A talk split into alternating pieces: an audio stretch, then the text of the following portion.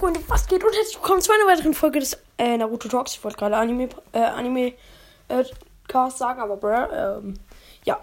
Heute wird es nämlich mal um Garas Leben in Kurz gehen, weil das haben sich einige in den, Ko ich glaube drei Personen oder so, haben sich das sogar in den Kommentaren gewünscht. Und dann dachte ich mir so, okay, dann mache ich das einfach mal. Ähm, weil Gara ist ja wieder so ein cooler Nebencharakter, über den man wieder viel erzählen kann und das ist einfach sehr schön weil man da auch die Kindheitsgeschichte recht gut kennt. Deswegen werde ich das jetzt einfach mal über Gara bringen. Und ja, also über Gara.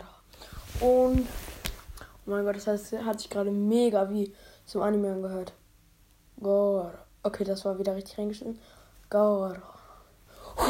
Das war auch richtig scheiße. Äh, einfach mal ganz kurz Synchronsprecher gewonnen. Gara. Ich kann es halt nicht, aber egal. Auf jeden Fall äh, fangen wir einfach mal an mit der Folge. Ach du Scheiße, schon wieder eine ganze Folge. Äh, eine ganze Folge. Ja, äh, eine Minute lang gelabert. Ohne dass die Folge richtig angefangen hat. Ich erstmal zwei Stunden lang Gara äh, als Synchronsprecher probiert, aber ja. Ich mache das jetzt einfach so, als mir immer so Gara zu sagen. Das ist ganz lustig. Also, Gara. War ja so als Kind, ähm, äh, hatte er schon direkt wie Naruto halt auf dem Bijou bekommen und deswegen hat halt niemand mit Gara gespielt und ähm, ja, ich glaube, es ist ein bisschen nervig, wenn, man, wenn ich immer Gara halt so ausspreche. Gara, Spaß.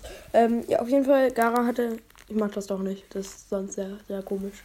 War ich auch sehr nervig, aber ja. Ähm, auf jeden Fall, Gara hat dann halt auch nie jemand gehabt, mit dem er spielen konnte. Vielleicht mal mit Kankuro und Temari, aber ich glaube, hat er auch nicht so richtig gemacht. Und ja, war immer sehr alleine, immer sehr depri.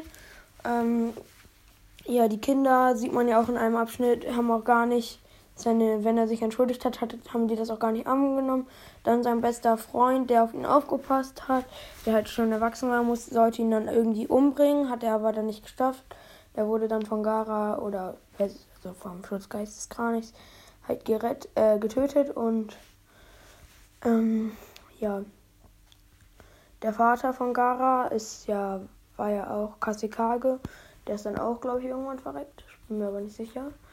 Und ja, dann, äh, also Gara war bei den Schulen und Auswahlprüfungen sehr starker Kandidat. Äh, zwischendurch ist sogar auch der Bijou zur Hälfte hervorgekommen, was sehr, sehr krass war, fand ich. Später kann er den auch äh, kontrollieren. Ich finde Gara ist persönlich sehr cool äh, als er den nicht mehr äh, hat, sondern einfach nur noch die Fähigkeiten. Weil da finde ich ihn irgendwie ein bisschen cooler als auch als Kasikage. Ja, dann wird er halt Kasikage. Ähm, genau. Ähm, ja, hilf, äh, nimmt dann teil an, an den 5K-Konferenzen und so weiter. Halt so äh, Kasikage, also Kage-Quatsch halt. So Kage-Quatsch, ja. Und dann, ähm, ja, hat er später einen Adoptivsohn, sag ich jetzt einfach mal, äh, den er halt gefunden hat, sag ich jetzt einfach mal. Sag ich jetzt einfach mal, ja.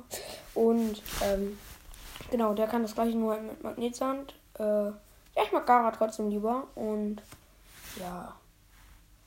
Mehr habe ich jetzt auch gar nicht so zu Gara zu erzählen. Und ich hoffe, diese Folge hat euch gefallen. Und bis dann. Ciao, ciao. Ciao. Und zum Abschluss noch ein schönes Goro.